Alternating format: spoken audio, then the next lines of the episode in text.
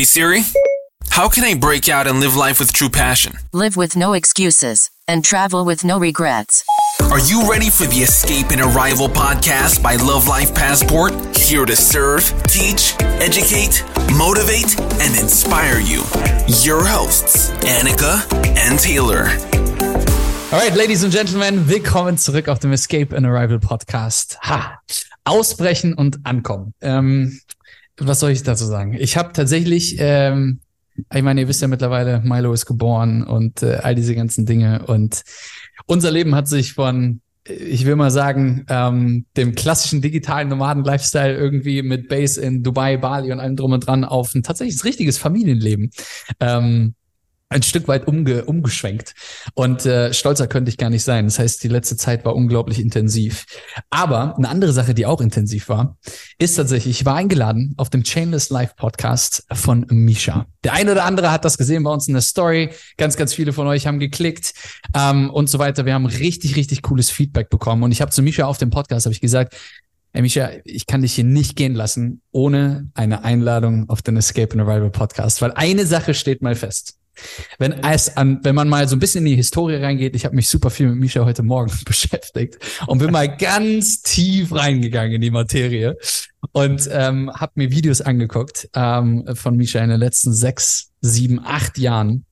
Und wenn ich sage euch eins, wenn einer für Veränderungen steht und euch was beibringen kann, wie man nicht nur sich ständig selber hinterfragt, und konstant wirklich immer auch Dinge in Frage stellt, für die man vielleicht vor zwei, drei Jahren stand, aber bin ich, stehe ich da immer noch heute, heute dahinter, dann ist es wirklich Misha. Ähm, nicht nur Profi-Bodybuilder, wenn ich das noch richtig in Erinnerung habe. Ich meine, wenn ihr das jetzt sehen könntet, äh, wie er vor mir sitzt, ähm, ich wirke wirklich wie ungefähr sein rechter Oberschenkel ähm, in etwa.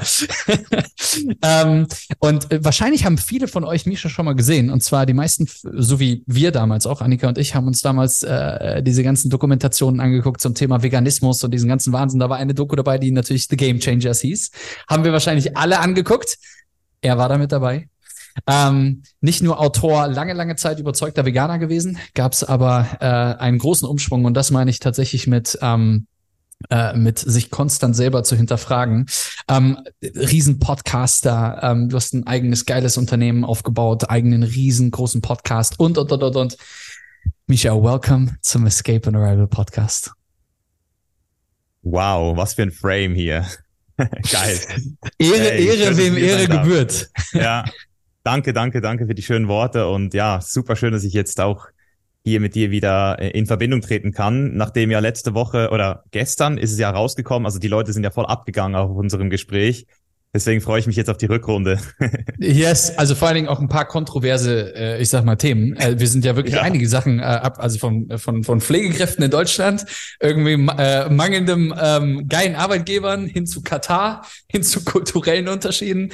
Ey, das war mal äh, ein Rundumschlag. Also, wenn mhm. ihr in irgendeiner Art und Weise ähm, wirklich mal eine andere geile Podcast-Empfehlung, das machen wir selten beim Escape and Rival Podcast, Chainless Live Podcast, ähm, checkt auf jeden Fall das unbedingt mal aus. Ich will mal reinstarten mit einer ähm, mit einer Sache, die du in einem Video gesagt hast, ähm, die ich super spannend finde. Ähm, und, und ich glaube, da will ich unbedingt mal reingehen in, in diese Thematik. Und du hast gesagt, viele Menschen merken viel zu spät, dass sie in ihrem Leben eigentlich völlig unzufrieden sind. Mhm. Das ist mal eine tiefere Aussage, ähm, weil ich der hundertprozentigen Meinung bin und das doppelt und dreifach unterstreichen kann, dass genau das ein grundlegendes gesellschaftliches Thema ist, was wir haben, was dafür sorgt, dass viele Menschen krank werden, unzufrieden werden, Ehen auseinanderbrechen, Erziehung zu Kindern sehr schlecht laufen teilweise. Ähm, was hat es auf sich mit diesem Satz? Oh, ich krieg grad Gänsehaut, wenn ich schon nur jetzt gerade an das denke, weil das ist, also du hast gerade das eins der krassesten Themen direkt vorweggenommen. Unzufriedenheit, ein, ein sehr unangenehmes Gefühl. Können wir das so mal festhalten? Taylor, ist Unzufriedenheit angenehm oder unangenehm? Ich glaube, ich glaube, es ist ein, es ist so krass tief. Ja. Es hat so tiefe Wurzeln in unserer Gesellschaft, ähm, dieses Thema, ja. Weil es einfach so krass verankert ist. Also ich meine, wir sehen es ja in Deutschland. Genau. Und grundsätzlich ist es ja schon mal so, dass wir als menschliche Spezies unangenehme Gefühle logischerweise nicht gerne konfrontieren. Also das können wir auch alle ähm, so mal festhalten. Das Ding ist aber, wenn ich jetzt zum Beispiel mal das, das unangenehme Gefühl Hunger mir anschaue, wenn ich jetzt Hunger kriege, dann weiß ich genau, was ich zu tun habe. Ich muss jetzt was zu essen finden. Also diese, dieses, dieser Hunger resultiert darin, dass ich mir selbst helfe und esse. So, und jetzt deine äh, Frau hat letzte Woche geboren. Was ist da passiert? Da sind die Wehen eingetreten. Auch sehr unangenehm, aber die haben dazu geführt, dass neues Leben entstanden ist. Und, und genau so müssten wir eigentlich, wenn wir als Gesellschaft uns mal ein bisschen besser verstehen würden, die Unzufriedenheit als die Wehen für ein neues Selbst sehen. Das heißt, die Unzufriedenheit, die du jeden Abend spürst im Bett oder am Morgen, wenn du aufstehst, die ist nicht einfach dafür da, ignoriert zu werden und sich wieder abzulenken mit Social Media, mit irgendwelchen oberflächlichen Freundschaften, mit Videospielen, sondern diese, die, diese Unzufriedenheit ist, ein, man kann auch sagen, deine Seele oder dein Unterbewusstsein, das eigentlich ständig sagt so, yo, bro oder sister, help, help me. So, ich will, ich will gesehen werden. Ich will, dass ich jetzt endlich hier mal gesehen werde und du endlich mal was aus deinem Leben machst. So, ich, will, ich möchte mich selbst verwirklichen. So, das heißt, genau wie Hunger und Essen zusammengehören, gehört Unzufriedenheit und in die Umsetzung kommen und sich mal wirklich selbst hinterfragen. So, wer bin ich? Wofür möchte ich eigentlich stehen? So, das ist, das ist eigentlich diese, diese Kombination, die ich sehe, dass in unserer Gesellschaft das einfach nicht angekommen ist. Also die meisten Menschen wissen nicht, wie sie mit dieser Unzufriedenheit umgehen und statt sie zu konfrontieren, lassen sie sich sozusagen ihr ganzes Leben lang unterdrücken. Und das ist der Grund, warum ich immer wieder sage, wenn du es zu spät merkst, dann merkst du es dann irgendwann, wenn du immer weniger Optionen hast. Das heißt, du bist dann nicht mehr proaktiv die Person, die sagt, hey, ich springe jetzt aus dem Flugzeug mit einem Fallschirm, sondern du wirst dann halt irgendwann rausgeworfen, so. Und das Ding ist ja auch, und das ist das, was ich immer wieder merke, weil ich ja auch schon reaktiv wurde in meinem Leben. Also ich habe auch schon zu lange gewartet, bis der Pain zu groß wurde. Und dann ist die Veränderung gegen meinen Willen, wenn man so will, passiert. Selbst wenn du es dann zum Teil auch irgendwie wieder hinkriegst und es wieder äh, zurechtbügelst, es fühlt sich dann nicht wirklich wie so eine integrierte Sache an. Also du hast dann nicht wirklich diesen Mut, den es braucht, gegen deine Angst oder trotz deiner Angst zu handeln, wirklich auch integrieren. Du kannst, du, du hast es dann trotzdem nicht geschafft. Du hast dann so das Gefühl, boah, das Leben hat, hat so hart für mich gemacht und jetzt muss ich halt was machen und wartest dann schon wieder auf den nächsten Pain. Das heißt, das ist so ein bisschen, so wie ich die Menschen immer wieder erinnern möchte, so schau die Unzufriedenheit an. Da ist viel Potenzial versteckt hinter dieser Unzufriedenheit. Das sind halt diese blinden Flecken, die wir, die wir eigentlich nicht bereit sind, irgendwie anzugucken, weil es einfach auch wehtut. Also ich meine, das sind halt auch Themen, Kindheitsthemen, äh, Dinge, die irgendwo sehr tief begraben sind, über die man auch einfach, ehrlich gesagt, nicht gerne spricht. Also ich meine, wer spricht schon gerne über seine Flaws? So. Ähm, äh, macht keiner gerne. Aber genau da ist, glaube ich, genau dieser wichtigste Punkt an Wachstum. Und wir starten mit einem absoluten Feuerwerk hier rein in diesem Podcast, muss ich mal an dieser Stelle ganz gut sagen. Ähm, aber genau das ist es halt eben, was ähm, ich habe ein Gedanke, der mir gerade kam, was halt auch super interessant ist. Wenn man in Deutschland ist ja irgendwie so, ich habe, ich sage immer so ein bisschen das Sprücheklopferland. Es gibt immer für irgendwelche irgendwelche Szenarien irgendwelche Sprüche. Und das Thema Midlife Crisis hey, bist du in deiner Midlife Crisis angekommen? Wenn du irgendwie mit 30 irgendwie oder mit Mitte 30, du hast Kind, Frau, ähm, einen gut bezahlten Job und irgendwie ein Haus gerade angefangen und dann kommt so diese erste Big Dip im Life, wo man sich so fragt, hey, ist es eigentlich, ist es eigentlich wirklich da, ist das, was ich hier gerade will? Mache ich oder oder mache ich das jetzt aufgrund von gesellschaftlichen Normen? Mache ich das, weil Werten, genau. mach mach, weil weil die Werte in Deutschland so sind? Man muss einen Bausparvertrag haben, man muss das so machen, ähm, weil ansonsten bist du komisch. Was aber was glaubst du, guck mal, ich bin jetzt in einer Situation, wo ich sage, ich habe vielleicht, ich habe Frau, ich habe Kind, ich habe Haus und ich, ich bin so kurz davor, in diese erste mhm. weirde, komische Situation zu kommen. Was machen die meisten Menschen? Sie verstecken sich, sie drehen sich weg. Sie flüchten sich in vielleicht Alkohol oder auch in andere Dinge, ähm, müssen ja nicht Drogen automatisch direkt sein, aber ähm, flüchten sich vielleicht auch in, in schlechte Bekanntschaften, schlechte Freunde, all diese ganzen Dinge. Was kann ich tun, wenn ich, weil ey, wir kriegen's wie oft und ich predige das ernsthaft seit, boah, seitdem ich selbstständig bin, weil ich damals genau das immer und immer wieder bei meinen älteren Freunden gesehen habe, dass die irgendwie so mit Ende 20, Anfang 30 war immer so dieses, ey, bin ich überhaupt noch on the, bin ich noch on track oder bin ich nicht on track? Und dann ja. gab es vielleicht einen, vielleicht zwei, die die, sorry, aber Eier in der Hose hatten und ihre blinden Flecken sich angeguckt haben. Was kann ich tun? Wenn, wenn, wenn ich, mhm. was kann ich tun? Welche Fragen kann ich mir stellen? Mit wem kann ich reden? Boah, auch wieder sehr schön. Also das, das Grundproblem, was ich hier sehe, und da hast du dich ja jetzt gerade selbst auch ein bisschen inkludiert, ist so, man kommt irgendwo an und realisiert dann so, hey, jetzt geht's aber weiter. Und was kommt eigentlich jetzt?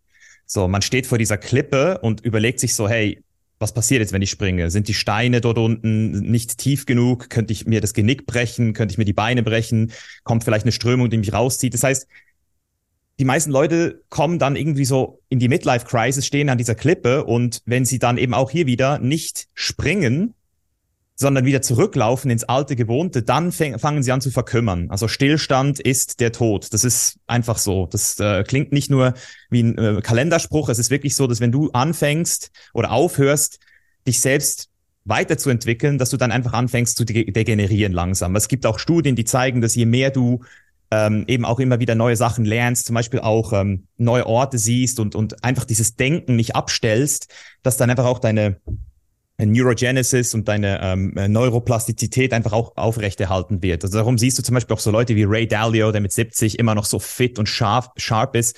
Und ich kenne andere Leute, die sind mit 50 schon so leicht debil, wo ich mich so frage, ja. Alter, wie ist denn das passiert? Natürlich, wir haben immer den genetischen Aspekt zusätzlich dazu, den möchte ich jetzt hier auch gar nicht ähm, ignorieren.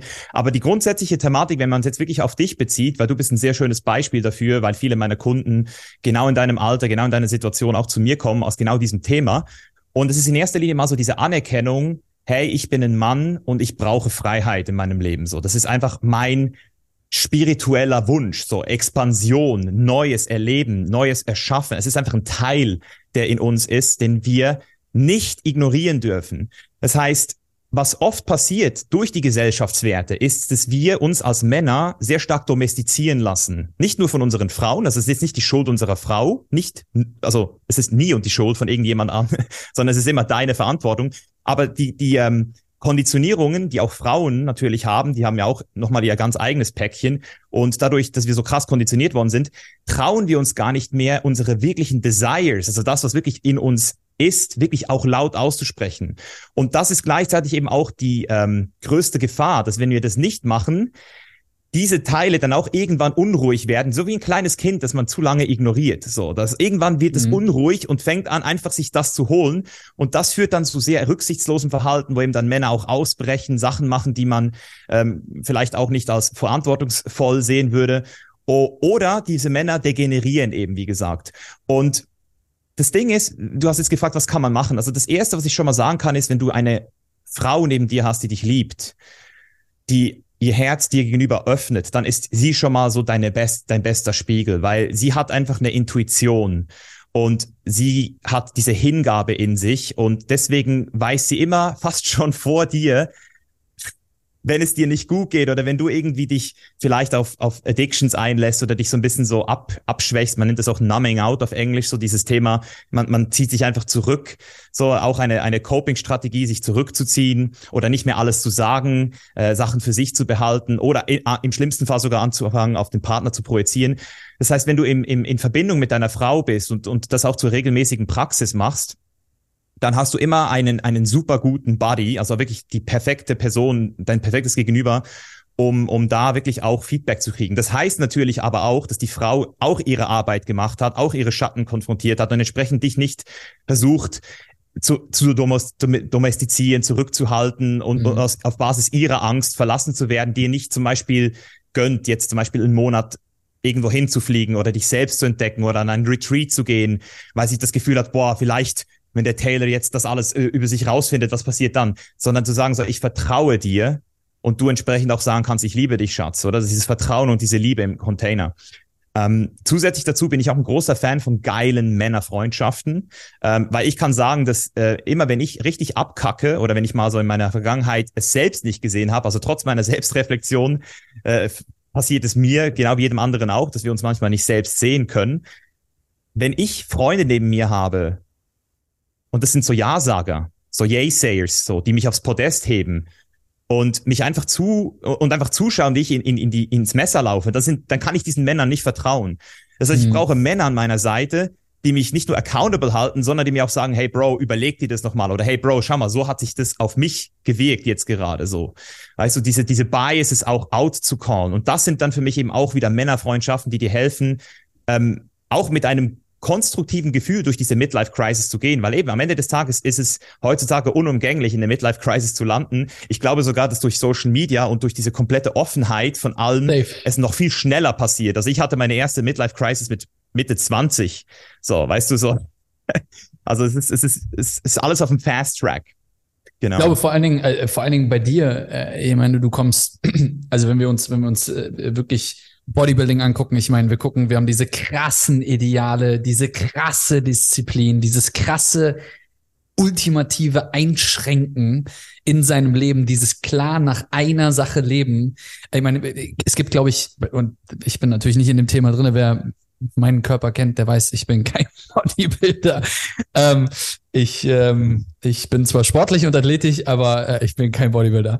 Aber Fakt ist, wer nach diesen Prinzipien lebt und nach und, und es schafft, wirklich Profi-Bodybuilder zu sein, der muss eine brachiale, unbrechbare Disziplin haben. Ähm, nicht nur Essen und Sport, sondern da ist ja alles mit drin. Ähm, wie hast du wenn wir mal diese Sport, also diese krasse Sportzeit nehmen, ähm, ich will nicht sagen, dass du davon weggegangen bist oder, oder ähnliches, sondern ich glaube, du hast wahnsinnig viel von der Zeit lernen dürfen und mitnehmen dürfen. Und da waren mit Sicherheit auch nicht alle Sachen geil. Auf gar keinen Fall. Ähm, aber was hast du, was hast du aus der Zeit wirklich für dich mitnehmen lassen? So aus dem Profisport. Ich habe einige Profisportler, vor Dingen Fußballer, als, als, als Freunde, die noch, die aktiv waren und mittlerweile nicht mehr aktiv sind, aber auch teilweise die noch aktiv sind. Ähm, die, die von, von wirklich krassen Erfahrungen zehren in, in diesem Bereich, die sie aber heute mitgenommen haben, um etwas Größeres daraus zu bauen. Was ist, was, was nimmst du aus deiner, ich sag mal, Profikarriere mit, um, um das heutzutage umzusetzen in Chainless Life für dich persönlich, aber auch um anderen Menschen was weiterzugeben? Mhm. Auch eine schöne Frage. Ähm, also vielleicht äh, zum Kontext, du hast ja mein Pod, äh, mein TED Talk reingezogen, hast du gesagt. Ähm, yes. Vielleicht für die Zuhörer. Ich, ich war früher ähm, alles andere als diszipliniert. Ich war sogar das Gegenteil. Ich war extrem faul, fast schon so phlegmatisch. Ich hatte durch mein ADHS auch immer so diesen Spiegel gekriegt von der Gesellschaft, vom Schulsystem, dass ich eh nicht irgendwo reinpasse. Also ich habe mich fast schon so ein bisschen wie abgeschrieben, kann ich wirklich sagen. Ich habe dann auch meine erste Lehrstelle verkackt ähm, und hatte so das Gefühl in diesem Sommer dann auch so, hey, komm, scheiß drauf, habe angefangen zu kiffen und so und hatte dann aus einem sehr schönen, glücklichen Zufall plötzlich doch wieder die Chance, in eine Ausbildung zu starten ähm, als Verkäufer, also Detailhandelsfachmann nennt man das in der Schweiz. Und dort habe ich dann ziemlich schnell zum ersten Mal was gefunden, wo ich gesagt habe, oh wow, das ist gar nicht mal so schlecht. Also da habe ich mit Leuten Kontakt und da fühle ich mich in irgendeiner Weise auch gebraucht und gesehen und ähm, habe dann aber gleichzeitig auch in dieser Zeit eine äh, Skoliose-Diagnose gekriegt, also Diagnose zur Skoliose. Und man hat mir halt gesagt, so hey, mit deiner Skoliose wirst du halt, wenn du jetzt nichts machst, halt richtig viel Probleme kriegen im Alter. Vielleicht sogar schon Mitte 30, also jetzt in diesem Alter, wo ich wäre. Und ich kann mich erinnern, das war so das erste Mal, dass ich eben dann auch gezwungen wurde, mir wirklich mal so die Frage zu stellen, so hey, was ist eigentlich in Zukunft noch alles da? Weißt du, das heißt, ich habe zum ersten Mal so dieses Long-Term Thinking gekriegt und habe dann auch durch Umwege wirklich auch zum Kraftsport gefunden. Deswegen, weil meine Physiotherapeutin hat halt gemerkt, ich bin faul, ich komme nicht zur Physiotherapie. Ich habe hab dann, weil Physiotherapie ist halt voll boring, so, weißt du, das, das habe ich halt gar nicht gefeiert. Und sie hat mich dann aber irgendwie gesehen und gemerkt, so, hey, der Typ, der braucht vielleicht was anderes und hat mir dann eben Fitness empfohlen. Und dann bin ich durch das Fitness dann auch zum ersten Mal in, ins, ins Gym gekommen und habe halt sehr schnell realisiert, so hey, schau mal, wenn ich was reingebe, kommt was zurück. Also da, da war so ein direkter Trade, so hey, ich bin stärker geworden und nächste Woche noch mal stärker. Und selbst wenn ich ans Muskelversagen gehe und, und die Stange nicht mehr hochkrieg, selbst dann kann sich mein Körper davon erholen und ich werde stärker. Das heißt, ich habe unterbewusst das erste Mal so ein paar Lektionen gelernt. Erstens mal so, hey, wenn du Disziplin hast, dann hast du Gains. Was sich dann irgendwann in Financial Gains, Social Gains und alle anderen Arten von Gains übertragen hat. Aber am Anfang war es so, hey, Arbeit gleich Muskeln. So, das zweite war so, hey, ich gucke in den Spiegel und ich sehe meine Schwächen und muss mich deswegen nicht schlecht fühlen, sondern ich sehe dadurch, wo ich noch besser werden kann. Also so eine gesunde Selbstreflexion ähm, hat auch angefangen, weil vorher war ich nicht selbstreflektiert. Hat mir jemand gesagt, Herr Misha, du redest zu viel, habe ich gesagt, halt die Fresse. So, weißt, es war halt so mein mein Ding früher so. Oder oder hab, hab's irgendwie ab, äh, hab's irgendwie so, also hätte es mich nicht berührt, wenn es von einer Person gekommen ist, wo es mich berührt hat, habe ich es runtergespielt. Und was auch so ein bisschen dazugekommen ist, ist halt so diese Realisierung für mich, dass jedes Mal, wenn ich im, im, ähm, im Gym bin und wirklich auch mich gut fühle in meinem Körper, ich danach mich auch über mehrere Stunden, Tage auch wieder gut fühle. Das heißt, ich habe schon sehr früh eine, eine, ohne dass ich es gewusst habe, eine Therapie gemacht. Eine Körpertherapie, weil ich hatte früher schon so viele Aggressionen in mir und auch sehr viele Sachen, die ich nie wirklich äh, fühlen wollte. Und im Gym habe ich dann endlich auch ein Ventil dafür gefunden, die rauszulassen. Und ich wurde dann automatisch auch viel netter gegenüber allen anderen Menschen. Also ich habe so sowieso okay. gemerkt, dass da so viel in mir ist und ich meine auch heute, wo ich sehr viele Meditationsthematiken ähm, bespreche und bei Chainless Life im Bereich äh, Mental Development, Emotion Development drin bin, also eben auch wirklich versuche, Menschen freier zu machen auf mentaler und emotionaler Ebene, nicht nur jetzt äh, in den finanziellen und örtlichen Aspekten. Und, und auch dort, wenn Leute nicht in ihrem Körper sind, dann können sie auch nicht wirklich ihren Mind accessen. Also sie haben keinen Zugang zu ihrem Verstand und zu ihren Emotionen, wenn sie nicht zuerst mal im Körper sind. Und deswegen ist für mich so dieses Embodiment, wie man jetzt, wenn man jetzt sagen würde, so dieses Verkörpern, das hat für mich alles bei, bei dem Kraftsport begonnen und mich auch dazu gebracht, ähm, dass ich eben auch heute wirklich viel mehr äh, Zugang zu Meditation habe, zu Breathwork habe. Äh, auch, auch sexuell hat es mich extrem ähm, bereichert, würde ich jetzt mal sagen.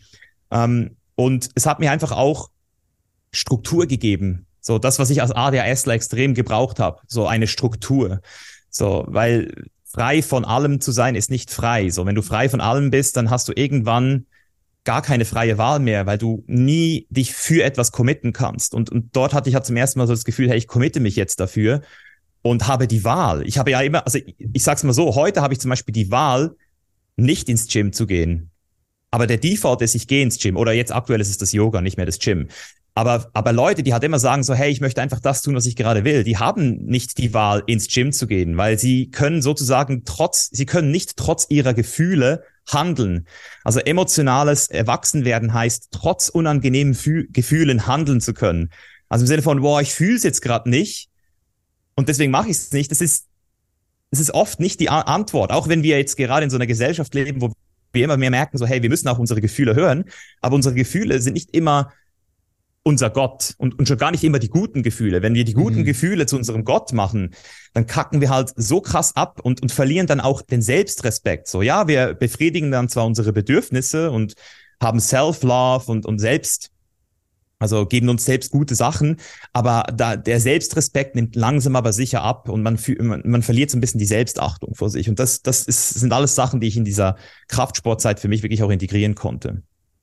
Wenn du sagst, das ist super, super krass spannend. Ähm, erinnert mich an eine Sache, als äh, Annika und ich in, in Dubai, also ich habe ja von 2014 bis 2020 habe ich in Dubai gelebt bevor es irgendwie, äh, ich sag das immer so dazu, bevor es irgendwie cool war und jeder, jeder irgendwie da leben wollte irgendwie. Ähm, aber weißt du, was richtig krass, wenn ich das so beobachte ähm, und, und auch das alles höre und das, was du gerade sagst, dass eine Gesellschaft ähm, oder eine gesamte Gesellschaft lernt, ähm, auf Emotion, erstens Emotionen zulassen zu dürfen und Emotionen sind in Ordnung, ähm, aber auch dann B, ähm, dass Emotionen willkommen sind und es in Ordnung ist, dass es Emotionen ähm, gibt. Du hast gerade gesagt, du machst Yoga und all diese ganzen Dinge. Gehen wir mal 20 Jahre zurück, dann hätte man gesagt, was machst du? Geh mal 20 Jahre ja, zurück, genau. wenn du gesagt hättest, du machst Breathwork. Was machst du da? Arbeiten? Äh, ähm, also atmen, arbeiten? Was, was, was, was ist, wie du atmest? So. Und die wenigsten Menschen ähm, wissen halt und, und, und setzen sich damit nicht auseinander ähm, und, und verstehen halt nicht, was dahinter steckt, dass das Erste, was du machst, wenn du auf diese Welt kommst, ist einen Atemzug zu nehmen. Das Letzte, was du machst, wenn du auf dieser Welt bist, ist einen Atemzug zu nehmen. Mm. Und da steckt so viel Wahrheit dahinter und diese, dieser gesamte, und da geht's nicht darum, irgendwie das so abzutun und zu sagen, diese Spiris da draußen, äh, die haben weite Hosen an und haben irgendwie Dreadlocks und, und, und irgendwie rennen den ganzen Tag um irgendwie eine Trommel herum oder so, sondern das ist es halt, das ist es ja nicht mehr. Ähm, und das ganz Spannende dabei ist, dass äh, als, als Annika und und ich im, im ich bin 2014 nach Dubai, wo, ich bin nach Dubai und habe gesagt, ich will Geld verdienen. Ich habe keinen Bock mehr auf Deutschland, ich will raus um es einfach ganz trocken auf den Punkt zu bringen. Ähm, ohne zu wissen, dass das sehr schwierig in Dubai zu dem Zeitpunkt für mich in meiner Branche war. Ähm, und Annika kam dann irgendwann hinterher, erste Selbstständigkeit, bla bla bla, kennt ihr alles. Ähm, und eine Sache war dann wie so ein echtes Awakening während Corona. Als Corona kam und wirklich worst things happen, womit niemand gerechnet hast, dass Dubai International Airport wirklich zumacht. Ich meine, das Ding schleust 96 ja. Millionen Menschen durch diesen Airport im Jahr. Das heißt, dieser Airport sagt wirklich, okay, wir machen zu. Und wir haben auf einmal zum allerersten Mal die Zeit gehabt, uns mit uns auseinanderzusetzen. Das ist die Phase gewesen. Ich meine, und, und das hat natürlich auch seine negativen Seiten, viel, ähm, viel Gewalt, äh, die passiert ist, viele Beziehungen und Ehen, die kaputt gegangen sind, weil auf einmal Menschen wirklich miteinander Zeit verbringen mussten. Richtig krass. Und in dieser Zeit haben Annika und ich uns wirklich die Frage gestellt, ist es wirklich noch das Wahre hier? Ist Dubai wirklich noch Dubai, was das für uns, dieses Sprungbrett, was es war? Und damals waren es Finanzen und wir waren zu dem Zeitpunkt finanziell und geografisch frei. Wir hatten einer der besten Monate, die wir jemals hatten. Wir konnten supergeil leben. Wir haben eine tolle Wohnung gehabt. Alles war perfekt. Wir haben uns alles leisten können, was wir wollten. Aber irgendwie war da dieser grundlegende innerliche, diese innerliche Unzufriedenheit oder diese innerliche Unzufriedenheit, die resultierte daraus, dass ich gesagt habe, ich fühle mich nicht gesund. Ich bin innerlich nicht. Innerlich nicht zufrieden. Das war so dieses Mental Game. Ja, Geld ist da und wir verdienen gutes Geld und irgendwie skalieren wir und, und irgendwie haben wir ein geiles Haus und irgendwie auch irgendwie ein Auto und wir können in jedes Restaurant gehen und jeden Urlaub machen. Mhm. Aber wenn du irgendwann über diesen, über diesen Point drüber bist, merkst du, dass das eigentlich der völlig unwichtigste Point war auf den du hingefiebert hast. Was war, wenn wir, wenn wir, wenn wir einen Misha sehen, der unzufrieden war, der gekifft hat, der, ich sag mal, von ADHS bedingt ähm, ein gesellschaftlicher Versager war mit dem, was er, was er da getan hat. Und wir den Misha von heute angucken und diese ganzen Jahre uns angucken mit Bodybuilding, extremst mit sich selbst auseinandersetzen, all diese ganzen Dinge. Was würdest du sagen, ist zu dieser vielleicht eins, zwei oder drei Inhaltsstoffe, die du gebraucht hast? Inhaltsstoffe können Freunde sein, können was auch immer sein. Was waren mhm. diese zwei, drei Dinge, wo du sagst, ey, das habe ich wirklich gebraucht? War es der Sport? Waren es Freunde? War es vielleicht auch das Auswandern? Du lebst mittlerweile, ähm, wir haben gerade eben äh, äh, noch drüber gesprochen, du bist mittlerweile in Thailand ähm, und, und, und, und hast dir da dein Traumleben wirklich aufgebaut. Ähm, so, also wenn man von außen drauf guckt und sagt, hey, pass auf, wenn ich mir irgendwie ein geiles Leben vorstellen könnte, dann, dann, dann, das ist ein geiles Leben. Das kann ich mir vorstellen. Geiles Haus, geile Menschen um sich herum, tropische Insel, geiles Wetter. Aber was sind diese, ich meine, es ist ja nicht nur, es ist ja nicht nur Mindset. Es ist ja nicht nur, ich lese zwei Bücher, ich höre einen Podcast und ich kaufe einen Kurs. Das ist ja nicht der Wahrheit entsprechend. Aber was ist es wirklich in the root, was es braucht von jemand, der ein Versager in der Gesellschaft ist, in Anführungszeichen, ihr seht das jetzt nicht auf dem Video, aber mhm. Anführungszeichen Versager ist, hin zu jemand, der nicht nur finanziell und geografisch Freiheit unglaublich gut aussieht, wahnsinnig gut sich ausdrücken kann, aber unglaublich gut reflektiert ist und einfach ein toller Mensch. Hm. ähm, da, da, das ist, äh, aber was, was ist es, um, um wirklich diese Brücke zu schlagen, von dort nach da zu kommen? Mhm. Ja, ist natürlich jetzt sau schwer, das wirklich runterzubrechen, fair, fair äh, verteilt auf, auf so zwei, drei, vier Punkte. Ähm, aber ich versuche es trotzdem mal so ein bisschen chronologisch ähm, aufzuschlüsseln für die Leute, dass, dass die so ein bisschen so einen, einen ich Kontext glaub, kriegen. Ich glaube, chronologisch ist übrigens wahrscheinlich, und genau darauf will ich hinaus, es gibt wahrscheinlich nicht diese drei Sachen, die wir einfach sagen können, hey, pass ja. auf, das, das, das und dann ist alles gesettet in deinem Leben. Aber chronologisch, wenn wir das in Wellen uns betrachten, was braucht es wirklich in diesen Lebensphasen, will ich es mal nennen? Weil genauso war es bei uns. Wir wollten erst Erfolg, Geld, Unabhängigkeit, all diesen ganzen Wahnsinn. Und dann, als es mhm. da ist, merkt man, dass es völlig unwichtig ist eigentlich. Mhm. Mhm. Ja, also das ist genau wie du sagst. Also das Erste, was ich schon mal ähm, ich würde das alles in eine Kategorie packen, weil viele sagen immer so, ja, hey, ich habe mir einen Mentor geholt oder einen Coach geholt. Aber es ist eigentlich noch was viel, viel tiefgründigeres bei dieser Entscheidung dabei, nämlich die, die, das Eingeständnis, dass ich nicht alles weiß und dass ich es auch nicht alleine machen muss. Und ich kann zum Beispiel sagen, dass bei mir so erst so richtig, richtig gute Freundschaften auch entstanden sind zwischen Männern vor allem, als ich auch angefangen habe, mir Hilfe von oben zu holen. Und das war auch der Punkt, das war auch die Geburtsstunde von mir als Coach und Mentor, weil ich dann auch etwas hatte, was ich nach unten geben konnte. Das heißt, ich will das jetzt nicht irgendwie auf den Wert einer Person beziehen, aber ich zum Beispiel habe ganz gezielte Menschen, das sind meine Mentoren, meine Lehrer, die sind in einem gewissen Lebensbereich, sind die weiter als ich. Die haben acht bis zwölf bis 15 Jahre, manchmal auch 20 Jahre mehr Lebenserfahrung. Und die sehen Sachen einfach klarer. Die haben einfach ein höheres Bewusstsein, mehr Lebenserfahrung und dadurch ähm, können die mir auch, weil das natürlich auch Menschen sind, die genau dort sind, wo ich auch hingehe, also die gucken in die gleiche Richtung wie ich, haben ähnliche Werte, ähnliche Wertvorstellungen, ähnliches Verlangen, wie die Zukunft aussehen soll das gibt mir so einen krassen Shortcut. Also deswegen habe ich auch angefangen, als, als Mentor zu arbeiten, selbst, weil ich einfach gemerkt habe, hey, ich kann Menschen da zehn Jahre Leid oder zehn Jahre Trial and Error ersparen durch einen einzigen ähm, Container von zehn Wochen. Also, also sind, sind immer noch zehn Wochen, aber es ist ein Container.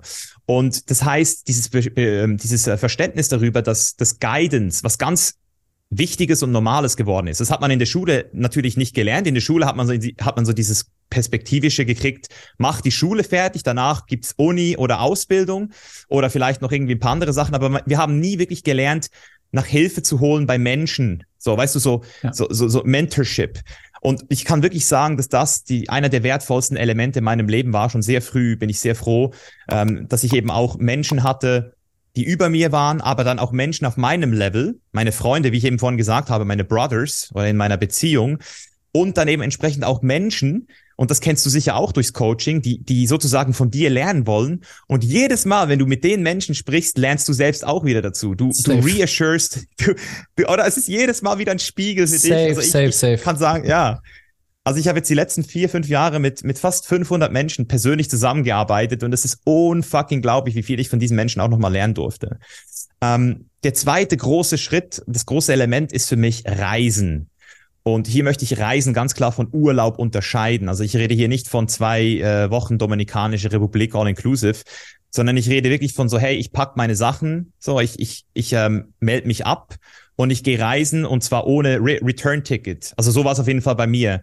Und was mir das vor allem gebracht hat, ist Kultur, Wertesysteme, das Verständnis darüber, dass die ganze Welt an einem ganz anderen Ort ist und dass wir sehr ethno ethnocentric, sagt man dem, ethnocentric sind in Deutschland vor allem. Also und da habe, darüber haben wir ja auch in unserem Podcast gesprochen. Die, der Deutsche, der sieht nur das, was er sieht vor seiner Nase und, und denkt dann auch, das sei jetzt das wahre Leben.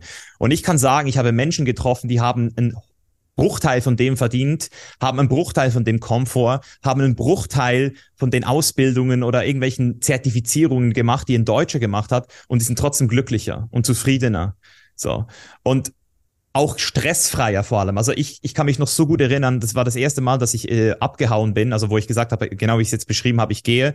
Der, der erste Stopp war Medellin, Kolumbien. Und mein, äh, ich habe mir da auch Social Media Break gegönnt, weil ich eben so einer Midlife-Crisis war und einfach gemerkt habe, so, ich brauche was Neues. Und dann habe ich äh, mich committed, einen Monat lang jeden Tag zwei Stunden Spanisch zu lernen mit einer 1 zu 1 Lehrerin in Kolumbien. Ähm, und das habe ich auch gemacht. Und ich bin dann immer zurückgefahren mit einem Taxi äh, um die Mittagszeit. Und es war manchmal wirklich so fucking viel Stau in Medellin um die Mittagszeit. Und ich kann mich erinnern an diesen ersten oder zweiten Tag, wo ich so gestresst wurde, weil ich eigentlich äh, meiner Freundin damals gesagt habe, so, hey, ich bin jetzt dann gleich zu Hause. Und dann habe ich gemerkt, hey, das wird noch eine halbe Stunde dauern oder vielleicht sogar länger. Und ich wurde so richtig unruhig. Und dann gucke ich so den, den Taxifahrer neben mir an und der guckt mich so an und lächelt so, macht das Radio an und sagt so, ey, easy, entspann dich, so, weißt du, so. Und, und, ich, und, und weil er mich genau dort getroffen, weil ein deutscher Taxifahrer, ich weiß nicht, ob ich es von ihm auch so hätte annehmen können, aber weil das so ein kleiner, cooler, entspannter Kolumbianer war, der das auch verkörpert, ich konnte es direkt aufnehmen. Und, und von solchen Geschichten habe ich 50 mittlerweile. Von, von, von immer wieder diesen Kontakten mit den Menschen aus der Kultur. Ein balinesischer Typ, so ein Hiker, der so im Vulkan mit mir hochgehiked ist. Äh, auch Frauen, die ich kennengelernt habe. Ich meine, selbst auch The Game Changers wäre nie entstanden, hätte ich mich nicht auf die amerikanische Kultur eingelassen. Also auch die Amis, weißt du, du könntest so denken, die sehen genau gleich wie du aus und die sind ja nicht so viel anders. Ich schwör's dir, die Amis sind so anders als wir. Es ist so krass. Je besser du sie kennenlernst, desto mehr merkst du es. Das heißt, Einfach dieses Verständnis darüber, Wertesysteme, Wertekonstrukte zu hinterfragen, zu verstehen. Es gibt kein richtig oder falsch per se. Natürlich, es gibt Leid und das ist eine der wenigen Sachen, da können wir von einem Kollektiv sprechen. Leid ist immer Leid. Da gibt's auch keine Perspektiven. Leid ist Leid. Auch für ein Tier ist Leid Leid. So, das heißt, Emotionen sind oft auch transpersonal. Das heißt, es gibt nicht deine Angst und meine Angst und deine Wut und meine Wut. Wut ist Wut und selbst die Homo sapiens, die oder selbst die die ganzen Leute, die vor unserer Zeit gelebt haben, die haben auch diese Wut gespürt, wie wir sie heute spüren. Das sind keine Gedanken, die überall so ein bisschen anders aussehen. Und mir hat das einfach super viel geholfen, offener zu werden, akzepta äh, akzept also Menschen zu akzeptieren, äh, auch, auch jegliche Hass. Also ich hatte noch zum Teil durch, durch ähm, meine Mutter, mein Vater, so, so, so zum Teil auch so die Hass gegenüber gewissen Menschen gelernt, so, ja, den hasse ich oder das ist ein Wichser und so. Aber ich konnte ich alles loslassen in dieser Zeit beim Reisen. Plus natürlich die Natur, die Verbindung mit der Natur und, und einfach auch diesem Gefühl, ein kleines Stück äh, Staub zu sein, wenn man da mal irgendwo in Costa Rica oder in Hawaii einen, weiß auch nicht, 100 Meter hohen Wasserfall begegnet und einfach realisiert so, hey, fuck, was geht hier eigentlich ab? So, also das ist, glaube ich, der zweite ähm, Punkt. Und der dritte Punkt, und das würde ich wirklich nochmal ähm, als separaten Punkt sehen, ähm, das ist für mich so diese Schattenarbeit. Das ist für mich so Shadow Work auf Englisch, so einfach zu realisieren, dass wir eben verschiedene Teile in uns haben, die wir zum Teil auch nicht sehen wollen und die uns die ganze Zeit folgen. Wie in Schatten so. Und solange wir diese Teile nicht sehen, und nicht anerkennen wollen, werden sie uns immer wieder, werden sie uns immer wieder einholen und unser Leben sabotieren. Und wir denken dann immer wieder so, boah, fuck, was ist jetzt das schon wieder? Aber es ist eigentlich immer, es bist eigentlich immer du, der dich selbst sabotiert. Und, und, und Schattenarbeit geht sehr deep, weil, weil ähm, es, es hat auch wirklich sehr viel mit, mit Sterben zu tun, sage ich jetzt auch mal so. Also es fühlt sich wie so wie ein Tod an, wenn man sich dann manchmal auch eingesteht, dass es einfach Teile in, in uns gibt, die uns nicht mehr dienen, Rollen, die wir gespielt haben, und, und diese Erwartungen, die mit dieser Rolle herkommen oder die Verantwortung, die diese Rolle mit sich bringt. So, weißt du, dass wir einfach auch hier wieder mal einen Teil in uns beerdigen müssen in diesem Leben, bevor wir sterben. So, das, und, und das ist, ich, ich muss sagen, das ist für mich so der Teil, ähm, ich arbeite auch mit Schattenarbeit ähm, bei uns und mit Werten natürlich dann auch, um, um entsprechend auch wieder das Ganze, also mit jedem Tod kommt eine neue Geburt. Und wenn du diese Werte äh, dann eben auch in dir äh, für dich definierst, proaktiv, dann fängt eigentlich so das richtige Leben an. So, dann fängt dein Leben an. Und das ist eben wirklich äh, der Grund, warum ich eben auch wieder auf die Unzufriedenheit zurückgekomme, wo wir am Anfang darüber gesprochen haben. Ich glaube, die Unzufriedenheit entsteht vor allem auch, weil wir in ein Wertesystem hineingeboren wurden, das wir nie hinterfragt haben, das wir einfach blind übernommen haben also eben jetzt, du hast das Beispiel gebracht, Vorzeigefamilie, Vorzeigefrau, Vorzeigekinder. Ich meine, du hast es dir jetzt ausgewählt, aber es gibt so viele Leute, die waren mit 20 oder 22 in der Position oder, oder weißt du, mit 17 äh, in der Position und, und haben dann irgendwie einfach das gemacht, was die Eltern gemacht haben, ohne sich selbst zu kennen, ohne sich selbst wirklich entwickelt zu haben, ohne selbst wirklich zu sehen, hey, was ist da alles? So, und, und Schattenarbeit ist für mich einfach der unangenehmste Teil von den drei Sachen, die ich jetzt genannt habe, äh, aber definitiv auch nicht zu unterschätzen. Und da gibt es ja auch verschiedenste äh, Möglichkeiten, das, das zu machen. Also du kannst auch selbst Schattenarbeit betreiben, aber es ist ähm, bei den meisten Menschen eher ähm, nichts zu empfehlen, weil deine Defense Mechanisms, also deine Abwehrmechanismen, äh, da meistens sehr, sehr schlau sind. Also dein Ego ist so smart, dir die Geschichte immer wieder so zu erzählen, dass du wieder wegguckst deswegen, ähm, ja, also Schattenarbeit würde ich definitiv auch noch hinzuzählen für mich. So, ja. Heißt Mentoren, Reisen, Schattenarbeit. Yes. Sick, sick. Ich kann äh, alle drei Sachen, äh, äh, wobei ich wahrscheinlich, also Mentoren und Reisen äh, 100% und Schattenarbeit äh, kann ich nur bestätigen, aber kann ich aber auch gleichzeitig sagen, dass äh, ich wahrscheinlich noch viel mehr äh, äh Schattenarbeit machen darf. Ähm, ich alle. persönlich. Und ich glaube, ich, ich glaube, das hört auch, hört, ich glaube, es hört auch nie auf in irgendeiner Art und Weise. Ähm, ich glaube, das, das ist das Spannende dabei. Und genau das, was du gerade sagst, ich glaube tatsächlich, dass dieses ähm, ich habe ich hab immer, wir haben, wir haben äh, bei dir auf dem Podcast haben wir genau darüber gesprochen, das Thema äh, Mentoring, andere Menschen, Menschen, die viel weiter sind. Lustigerweise, ich erinnere mich an so ein paar Situationen, wo ich noch, wo ich so, ich war, da war ich so wirklich ein sehr junger Erwachsener, also oder eher noch ein Teenie, so 16, 17, 18, 19 so, ähm, wo man mir immer gesagt hat, so, ähm,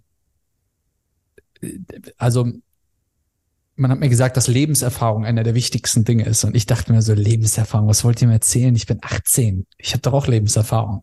So, ähm, und also massives Ego dahinter gehabt. Und umso älter ich werde, umso mehr Erfahrungen ich selber machen darf.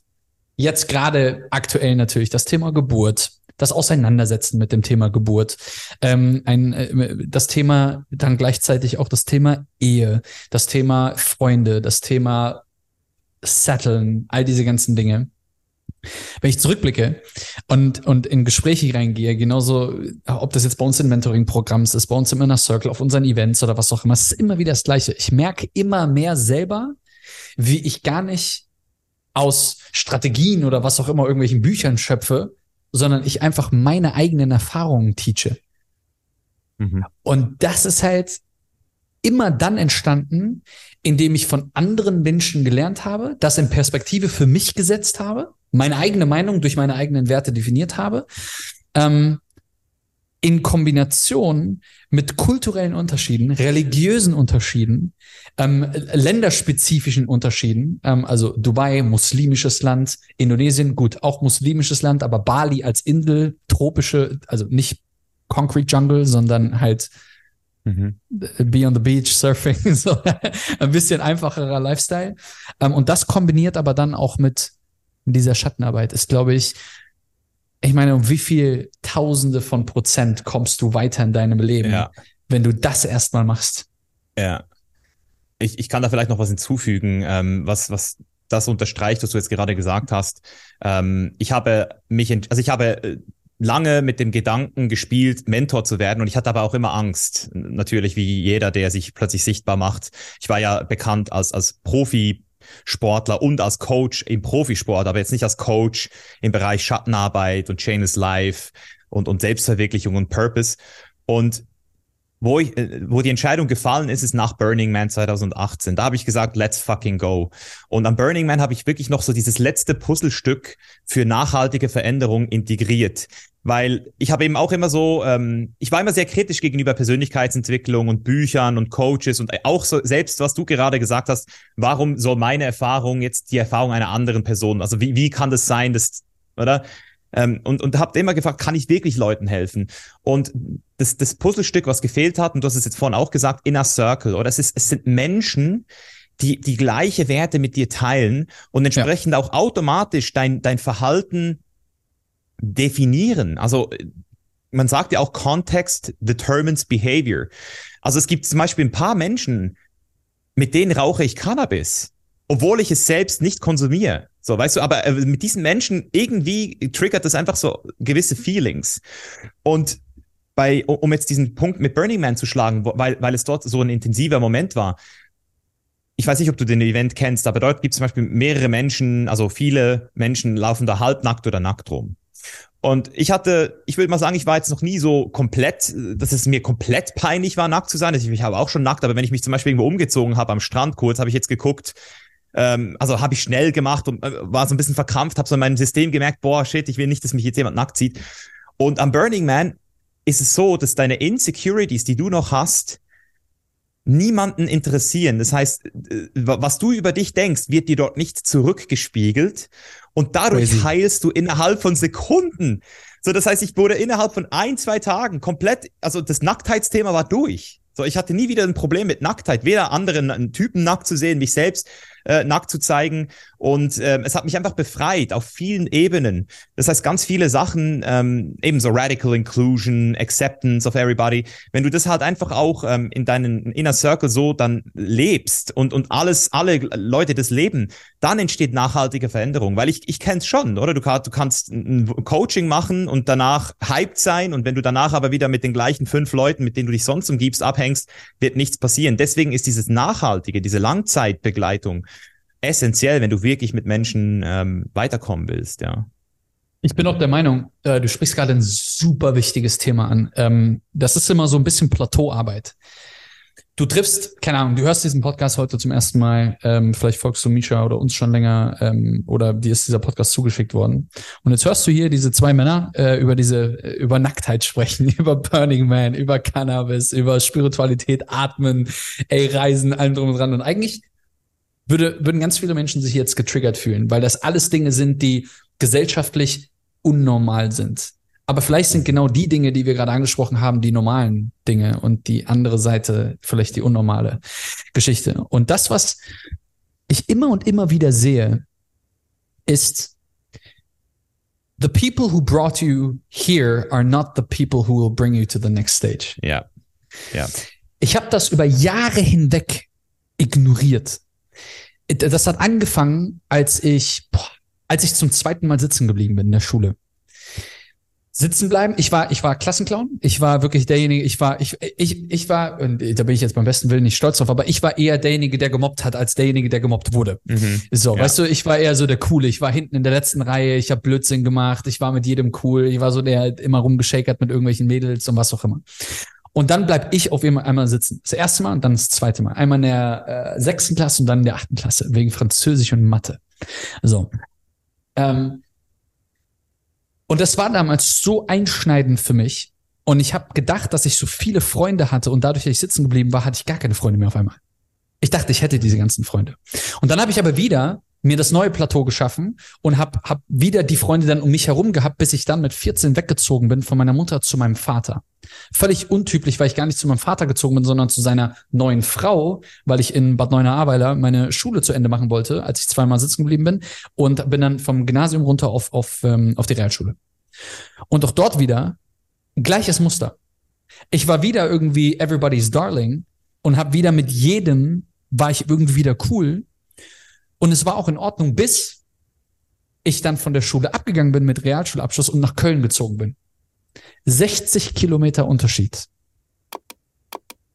Niemand ist übrig geblieben. Fucking nobody. Ich hätte meinen rechten Arm abgehackt für die Menschen, mit denen ich meinen Schulabschluss gemacht habe, mit denen ich dann nach Lorette geflogen bin, ähm, Konzerte, meine ersten, weißt du, so meine ersten Zigaretten geraucht habe, so die ersten Ja. Abstürze auf Partys, das erste Mal illegal Roller gefahren, so weißt du, diesen, gan- die, weißt du, all die Dinge, die man, die man so macht, weißt du? Ich hätte meinen rechten Arm abgehackt dafür. Ich gehe nach Köln, tot. Nobody. In, in, in, nobody. Köln, gleiches Thema. Drei Jahre Ausbildung. Du machst mit deinem Layer, startest mit deinem Layer rein und ähm, jeder ist so gebondet. Ich meine, diejenigen, die, ich weiß nicht, jeder nimmt sich so mit. Wir sind bei jeder Party natürlich immer irgendwie mit dabei und was auch immer. Nach drei Jahren bist du festangestellt und diese Gruppe löst sich so ein bisschen auf. Manche werden übernommen, andere gehen irgendwo hin, andere orientieren sich anders. Die Gruppe einfach wieder null. Wieder einfach alle verloren. Und dann kam eines der einschneidendsten Erlebnisse für mich. Ähm, ich habe meine Ausbildung fertig, habe meinen ersten Vertrag bekommen, festangestellt, 1692 Euro brutto verdient. Ich habe mich gefühlt wie der King, das erste Mal über 1000 Euro im Monat bekommen. Ja, rich as fuck. über 1000 Euro im Monat. Mhm. Natürlich alles versoffen und verkifft, gar keine Frage. Ähm, nichts gespart oder allem drum und dran. Ich war so gefangen in dieser Welt, in dieser Hotelleriewelt. Links von mir wurde gekokst, rechts von mir wurde, wurde gekifft, äh, gegenüber von mir hat seinen 19. Jobwechsel durch. Ähm, wirklich, ich war, ich war umringt von Menschen, die so in ihrer Bubble gefangen waren. Ich hatte so ein Ekelgefühl in mir drinne, dass ich gesagt habe, ich muss hier weg. Mhm. Und habe damals diese Entscheidung getroffen, auszuwandern und bin nach Dubai gegangen. Und mit einem wurde ich chainless, um mal dabei zu bleiben, und habe wirklich diese diese Chains gesprengt und war habe auf einmal mit Menschen Zeit verbracht, die so damit dann waren mit dieser ganzen Kacke und äh, Karriere wollten und weiter wollten und all diese ganzen Dinge. Und ich habe unterbewusst, ich habe das gar nicht verstanden. Aber wenn ich mal diesen ganzen Weg von wirklich mit 13 damals damals äh, noch, wo ich, wo ich, wo ich sitzen geblieben bin, oder 12, 13, ähm, hin zu dann Realschule, hin zu dann Ausbildung. Es waren immer wieder Menschen um mich herum, die dafür gesorgt haben, dass ich zum nächsten Level gekommen bin. Immer und immer wieder. Aber auch gleichzeitig waren diese Menschen auch dafür mitverantwortlich, nicht hauptsächlich, ich bin da hauptverantwortlich für alles, was ich tue, aber die waren mitverantwortlich dafür, dass ich auch dort geblieben bin, wo ich dann auch war für viele Jahre Mhm. bis ich irgendwann dieses, okay, ich will raus, ich muss raus. Und es waren immer wieder diese Menschen. Und ich glaube, genau von diesen Dingen, ähm, klar, Reisen kann man immer argumentieren, kann ich mir das leisten, was muss ich dafür tun, all diese ganzen Dinge. Ich muss einen großen Schritt gehen, um überhaupt reisen zu können. Schattenarbeit, puh, deeper Shit. Dafür muss ich bereit sein, dafür muss ich ready sein. Aber ich glaube, das, was jeder heute, jetzt mit diesem Podcast, du kannst jetzt auf Pause hier drücken und sagen, okay, Misha, Taylor, habe ich verstanden, habe ich gehört. Du kannst jetzt entscheiden, okay, weißt du was, mit Alex, der mir nicht gut tut, den rufe ich jetzt an und sage ihm, Alex, du pass mal auf, ähm, entweder wir führen ein Gespräch, dass wir das jetzt mal aus der Welt schaffen, oder ich kann mit dir keine Zeit mehr verbringen, weil du mir nicht gut tust. Und ich glaube, dieses Menschenthema, du brauchst andere Menschen um dich herum, Inner Circle, Menschen, die dich Mhm. upliften lassen. Ich glaube, es ist einer der wichtigsten Mhm. Themen. Mhm. Ja, ich fühle ich fühl das auf jeden Fall. Ich ähm, habe lustigerweise auch, wenn ich jetzt so drüber nachdenke, mit niemandem mehr, weder aus meiner Grundschule noch aus den Ausbildungen, ich habe mit niemandem mehr Kontakt. Und ich habe aber auch zum Glück nie solche Gespräche geführt, äh, soweit ich mich erinnern kann, weil es sich ganz natürlich ähm, entwickelt hat. Also, weil, weil am Ende ist es ja nicht so, dass die Person mir nicht gut tut, sondern dass ich sozusagen meine eigenen Grenzen nicht klar definieren kann. Ähm, und, und deswegen auch gucken muss, so, hey, was sind meine Werte? Und ich versuche, ähm, für mich immer wieder drei Werte mir immer wieder äh, vorzuhalten, wenn es um das Thema zwischenmenschliche Beziehungen geht. Ähm, und zwei davon müssen auf jeden Fall gedeckt sein, dass ich mit einer Person überhaupt ähm, etwas bauen will. Weil am Ende des Tages ist es ja auch ähm, so eine Frage, oder du bist, du bist eine Person und dann hast du noch die andere Person, aber zusammen habt ihr sowieso ein Beziehungs, ähm, so, so wie ein Raum, den man jetzt Mhm. ein, einrichten kann. Und der erste wichtigste Wert, der zum Beispiel für mich immer gegeben sein muss, auch zum Beispiel selbst bei so Podcast-Interviews, finde ich so, ist, ist Wahrhaftigkeit. So, diese, also man nennt es auch Authentizität, aber ich finde, das ist ein bisschen ausgelutscht. Es ist so dieses, hey, bist du wahrhaftig so? Bist, bist du wirklich, bist du Mhm. wirklich bei dir? So, bist, bist du bei dir, bleibst du bei dir? Und ähm, merke ich bei dir einfach auch so eine Aufrichtigkeit, äh, dass, dass da wirklich was Wahrhaftiges äh, mit, mitschwingt. So. Und wenn das nicht gegeben ist, dann ähm, bin ich da auch sehr, ähm, man kann auch sagen, unfreundlich oder, oder direkt und sag halt einfach so, hey, äh, oder, oder sag's nicht mal, sondern gib mit meiner Körpersprache schon ganz klare Signale, so einfach kein Interesse. Das ist mit meinem ADHS auch viel einfacher, weil, weil ich kann eh jemandem nicht zuhören, wenn er mich nicht interessiert. das geht gar nicht. Das ist, das ist wirklich ein Defekt. Ähm, deswegen kann man, sind ja bei ADHSler in der Schule auch so schlecht, weil sie können sich für die Sachen, die sie interessieren, die können sie 100 Prozent, aber sobald es um irgendein Formular ausfüllen geht, ich so, was geht denn hier ab, Mann, ich kann mich Weißt nicht was crazy ist? Weißt du, was crazy ist? Das habe ich tatsächlich, das weiß, das weiß tatsächlich, boah, weiß, glaube ich, glaube ich, habe das noch nie public gesagt. Glaube ich, oder? ich habe tatsächlich, ich bin mit, äh, mit elf damals, bin ich ähm, äh, mit ADHS diagno- diagnostiziert worden ähm, und bin zu dieser, ich werde diesen Namen nie vergessen, Frau Dr. Moore, ich werde es nie vergessen, zu dieser so weirden Frau, die mir so weirde Fragen gestellt hat. Und meine Mutter, bin ich bis heute dankbar, die, die gerade übrigens in dieser Sekunde in fünf Stunden das allererste Mal in Asien ankommen wird. Ich, Uh. I am freaking excited for this. Ähm, ich liebe meine Mutter über alles, ähm, die, die mir unglaublich viele tolle Werte mit auf den Weg gegeben hat. Ähm, und die wollten mir damals Tabletten geben zum Thema ADHS. Und meine Mutter war diejenige, mein Vater war so, okay, hey, Ärzte, die haben Autorität, weißt du, das ist so, mein Dad ist eher so ein bisschen konservativer und meine Mutter ist halt so, so Waliserin, also ähm, durch und durch und ähm, die ist halt auch sehr straightforward in your face, so, Also, also Schweizerin? ne, Waliserin, also aus, aus Waliser. Wales. Ah, Wales. Aus, aus Wales, Alright. genau, Alright. genau. Ähm, und und äh, deswegen, halber Brite bin ich quasi, ähm, wenn man es so möchte. Und die sagt damals, ich werde es nie vergessen, ey. Ähm, die sagte damals äh, zu, zu dieser Frau Dr. Moore, und da war ich mit dabei, als sie dann gesagt haben, okay, ich musste irgendwelche Pillen nehmen. Und dann sagte sie so, ähm, äh, ähm, wie sagte sie es? Äh, Da habe ich noch zu meiner Mutter gesagt, you said the F-word, ähm, weil das damals nicht okay war, wenn man fucking gesagt hat. So, ähm, heutzutage ist es irgendwie normal, dass man das sagt. Aber äh, meine Mutter sagte äh, sowas in die Richtung. Ähm, You ain't gonna fucking give my child anything. So, so nach dem Motto Wow. Und, äh, und hat mich genommen und ist da rausgegangen. Ähm, und man hat das damals irgendwie diagnostiziert, weil ich halt auch super hibbelig war, mit Schule gar nichts anfangen konnte. Mhm. Ähm, also ich meine, so mal Grundschule war noch cool so, aber alles, was weiterführend war, war Katastrophe. Und das ist halt, ähm, ich habe es noch nie public Mhm. gesagt, aber äh, ich, ich konnte mich gerade sehr damit identifizieren, was du gerade Ja. gesagt hast. Very much.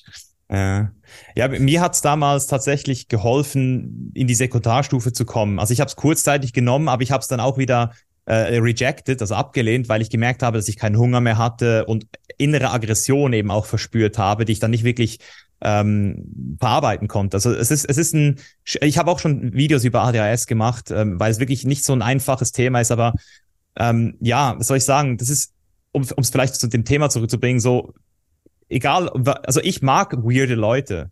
Also ich, all meine äh, Leute sind wahrhaftig Geile Aussage. weird. Ja, also aber meine Freunde sind alle, die sind alle wahrhaftig, aber auch weird, weil wenn du wahrhaftig bist, merkt auch das eben auch hier wieder dieses Gesellschaftskonstrukt, was dir sagt, wie du zu leben hast. Das ist sehr generisch. Deswegen ist auch dieses Wort, hey, alle sind normal. Das ist also, normal, an normal sein ist grundsätzlich nichts Schlechtes. Also ich möchte mich normal fühlen, aber du hast ja vorhin auch gefragt, so ich, ich frage mich halt immer wieder so, was ist normal? Und wenn normal halt heißt, ich muss mich verstellen, dann bin ich lieber glücklich als normal. So. Das aber ist halt das wirklich, aber ist genau, und das ist diese Frage. Wenn ich mir, wenn ich wirklich hingehe, ich meine, jetzt, du bist ein gemachter Mann, ich bin ein gemachter Mann, uns geht's gut, es ist alles in Ordnung, wir sind gesund, äh, ich habe jetzt Familie, ähm, du lebst ein geiles Leben, ich lebe ein geiles Leben. Und wenn wir mal einfach nur von außen mit unseren Erfahrungen da drauf blicken, und ich nehme jetzt, ich nehme jetzt einfach mal mich als, als kleiner Junge, der damals Realschule gemacht hat, Ausbildung angefangen hat, festangestellt gearbeitet hat und mein Ziel war es, irgendwann Hotelmanager zu sein oder Hotel Director zu sein oder irgendwie sowas. Das war damals das Ultimum, mehr oder weniger, da irgendwie hinzukommen. Ist nur weil 45 Millionen Deutsche diesen Weg, und zwar nicht als Hotelfachmann, aber grundlegend diesen Weg einschlagen, ist das der Grund, warum man sagt, dass das normal wäre, weil für mich ist das unnormal dieses Gefangensein. Genau. Ist, ist es gesellschaftlich anerkannt und einfach nur komisch, dass wenn man dann anders ist und man sich dann wiederum seinem Schatten nicht zuwendet? Oder was ist, wer ist jetzt unnormal? Wer ist ja. normal? Also ich glaube, das spielt gar keine Rolle, weil, weil am Ende des Tages ist es ja nur eine Bewertung. Und, das yes. ist ja immer, ist ja, ist ja nie die Realität. Es ist ja nie die Realität. Ähm, aber was ich eben spannend finde, ist, es ist ja wirklich so, dass wenn du gegen den Strom schwimmst, du dann eben auch für die anderen Menschen eine Bedrohung bist. Also ich versuche das immer wieder meinen Kunden beizubringen, wenn sie diesen Anspruch haben, von ihrem Umfeld akzeptiert zu werden, für was sie sind oder für was sie wollen. Ich so, Junge oder Mädel, also am Ende geht es darum, dich selbst zu akzeptieren, weil in dem Moment, wo du dich selbst ownst, für, für, spürst du auch keine Verurteilung mehr. Und du bist die Anomalie. Also wenn man es jetzt mal wieder auf dieses Normal be bezeichnen will, wenn 100 Menschen das machen und du machst das, dann bist du in dem Moment ähm, abseits von der Norm und das ist nicht gut oder schlecht, auch hier wieder. Es ist, äh, es ist einfach so, wie es ist. Und die Frage, die ich jetzt immer so, so stelle, ist, wenn du das wirklich willst, spielt es denn eine Rolle, was die anderen machen? So. Und die anderen 100 sind in dem Moment halt auch insofern berechtigt zu sagen, mir macht es Angst, dass diese Person was anderes macht. Vor allem, wenn es eine Freundin oder sogar die Mutter ist, oder? Also ich zum Beispiel habe viel mehr Mitgefühl mit meiner, mit meinen Eltern gekriegt, ähm, weil ich wusste, dass ich einen ganz exotischen, um es jetzt mal anders zu bezeichnen, einen ganz exotischen Weg gewählt habe. Und natürlich verstehen die das nicht. Die haben auch ganz andere Werte vorgelebt gekriegt. Und das bringt mich zum zweiten, äh, übrigens auch direkt zum zweiten Wert, ähm, wenn es um menschliche Beziehungen geht, es ist, ist Wertschätzung. Also kannst du andere Menschen wertschätzen, guckst du in die gleiche Richtung und wenn es jetzt nicht der Fall wäre, kannst du wenigstens die anderen Werte respektieren. Also ich zum Beispiel, du hast jetzt gesagt, du hast einen DNA-Test gemacht, du ernährst dich jetzt nicht vegan. Trotzdem kann ich das respektieren, obwohl ich jetzt einen anderen Wert ähm, habe und deswegen ist, finde ich zum Beispiel immer wieder so spannend, wenn Leute versuchen, mit anderen Menschen Freunde zu bleiben, wenn, wenn sie ihre Werte gegenseitig nicht schätzen. So, also deswegen wäre es für mich auch so völlig surreal, in Deutschland zu leben, weil ich, ich kann die Werte in Deutschland einfach nicht schätzen. Und wenn ich die Werte nicht schätze, dann so geht es. So wichtig. So wichtig. Ja, oh. also machst du doch äh, the path me. of least, least resistance, oder? Und deswegen ist Wertschätzung und, und eben diesen gegenseitigen Respekt, den ich jetzt zum Beispiel gegenüber meinem Vater habe. Ich sage zum Beispiel meinem Vater immer wieder, weil er auch Familie gewählt hat und wieder Familie gewählt hat ich sag so, hey, ich sag ihm immer wieder, hey, ich respektiere dich so hart dafür, dass du diese Familie so zusammen, äh, dass, dass du alles gegeben hast, weißt du? Auch wenn ich anderen, einen anderen Wert jetzt gerade hab noch, ähm, ich meine, der Wert Familie ist bei mir ja auch drin, aber ich lebe ihn noch nicht so äh, wie er jetzt beispielsweise, kann ich trotzdem alles respektieren. Und, und das bringt mich dann eben auch wieder zum dritten Wert, der dann auch im besten Fall noch dabei ist, wenn man eben mit Leuten bauen will, und das ist Weiterentwicklung, oder? Weil wenn du eben jetzt zum Beispiel bei deiner Frau oder wenn sie dich nicht challenged, dann kannst du dich nicht weiterentwickeln. Wenn du sie nicht challenged, kann sie sich nicht weiterentwickeln. Wenn dein Kind dich nicht challenged, kannst du dich nicht weiterentwickeln. Das heißt, Stress ist für ein gesundes System sogar gesund. Eine, eine gute Menge an Stress ist für ein System, deswegen auch wieder Bodybuilding, oder? Ein bisschen Stress hilft dem Muskel zu wachsen. Und genauso hilft es dir eben entsprechend auch, wenn dein System gesund ist, dich weiterzuentwickeln. Und das sind für mich so drei Werte, die kann sich jeder jetzt hier auch nach dem Podcast selbst die Frage stellen. Mach mal eine soziale Ankeranalyse, eine, analysier mal dein Umfeld. Was ist die Energie vor einem Treffen, nach einem Treffen? Ist die Energie plus oder minus? Also hast du mehr Energie gekriegt, bei dem besten Fall natürlich, oder nicht? Was ist im Allgemeinen das Potenzial dieser Beziehung? Wo geht es hin? habt ihr da irgendwie eine gemeinsame Richtung, in die ihr guckt? Oder das sind so einfache Fragen, die man sich stellen kann, ähm, also zum Beispiel, das eben, das mache ich jetzt zum Beispiel mit meinen Leuten im Mentoring, weil ich einfach das Gefühl habe, es ist viel einfacher, dann auch deinen eigenen Weg zu gehen, wenn du mal aufgehört hast, die ganze Zeit diesen Anspruch an alle anderen zu haben, die müssen mich jetzt unterstützen, die müssen mich jetzt akzeptieren, die müssen mich jetzt sehen. Nein, du musst dich nur selbst sehen, akzeptieren. Und dann alles andere kommt von alleine. Ja. Das ist, äh, das ist so heftig, wie du es gerade sagst, ähm, weil, äh, also jetzt gerade akut in dieser Situation, ähm, äh, heute vor heute vor zwei Wochen ist der ist der Kleine geboren und wir haben eine Hausgeburt gemacht. Hm. Und ähm, das ist so intensiv und das, das erschüttert dich in deinen Wurzeln, wirklich. Ähm, und das meine ich in der positivsten, also wirklich der höchst hängenden Form. So, überhaupt nicht im Negativen. Also bitte nicht irgendwie jemand falsch verstehen. Ich will dir zwei, drei Beispiele einfach auf, mit auf den Weg geben. Als wir entschieden haben, dass wir eine Hausgeburt machen wollten, in, hier auf Bali, ähm, wo ich sag mal die medizinische Versorgung ähnlich wie in anderen asiatischen Ländern nicht unbedingt jetzt die ich sag mal die Vorzeige-Infrastruktur da ist. Also es ist nicht so, dass hier ein Krankenwagen irgendwie wie in Deutschland irgendwie innerhalb von gesetzlich innerhalb von vier Minuten oder sowas, ich weiß nicht, was die Zeit ist, irgendwie bei dir sein muss oder so. Sondern hier in Indonesien, wenn du irgendwas hast, setzt du dich halt auf den Roller oder schmeißt dich ins Auto und fährst halt zum Krankenhaus. Das ist das, was man hier halt macht. Und in Thailand mhm. ist es wahrscheinlich nicht anders. So und ähm, als wir uns dafür entschieden haben, haben wir mit unserer Hebamme, und unsere Hebamme ist nicht einfach eine Hebamme, sondern das ist so ein, das ist so eine, die hat 25 Jahre Erfahrung in diesem Bereich. Und ähm, ich habe das so gedroppt und habe so gesagt, hey, wir überlegen, eine Hausgeburt zu machen. Und dann sagte sie, äh, schön, dass du das sagst. Was heißt ihr überlegt? Eine Hausgeburt macht man oder macht man nicht? Und alleine wie du es sagst, zeigt mir, dass da wahnsinnig viele Zweifel sind. Und ich habe überhaupt gar nicht mit dieser Response gerechnet, ehrlich gesagt. Ich habe mir so gedacht, so, ähm, shit, ertappt. Weil tief in mir drinne und auch tief in Annika drinne war dieser, diese Urangst, what if? Was ist, wenn der Ernstfall eintritt? Annika geht schlecht. Ich meine, es gibt Frauen, die bei einer Geburt versterben. Es gibt Kinder, die bei einer Geburt versterben. Was ist, wenn wirklich shit hit the fan? Was, was machen wir dann? Setzen wir uns dann auf den Roller oder was? Oder, oder was machen wir dann, wenn wir wirklich zauen? Und dann ist die wirklich ganz tief mit uns da reingegangen. Und dann, ich selber, ich habe das nie so wirklich nach außen gegenüber Annika gesagt. Ähm, aber ich hatte wahnsinnig viel Respekt davor. Ich hatte, und ich hatte innerlich diese Angst, was ist wenn? Weil dann mhm. muss mhm. ich damit umgehen, weißt du? Genau, ich, genau, genau, ich genau, muss, ja. Ich muss dann damit umgehen. Ich muss, im schlimmsten aller Fälle muss ich verantworten gegenüber ihrer Mutter, meiner Mutter. Warum haben wir uns dafür entschieden? Warum, warum, why did you do it in the first mhm. place? Und ich dachte mir die ganze Zeit, okay, fuck. Aber Annika, Bro, die hatte ein Faith in ihren Körper. Unfucking beatable. Ja, Mann. Ich, und ey, Leute, das ist kein Scheiß. Und auch Männer, ihr müsst euch das trotzdem auch geben und anhören.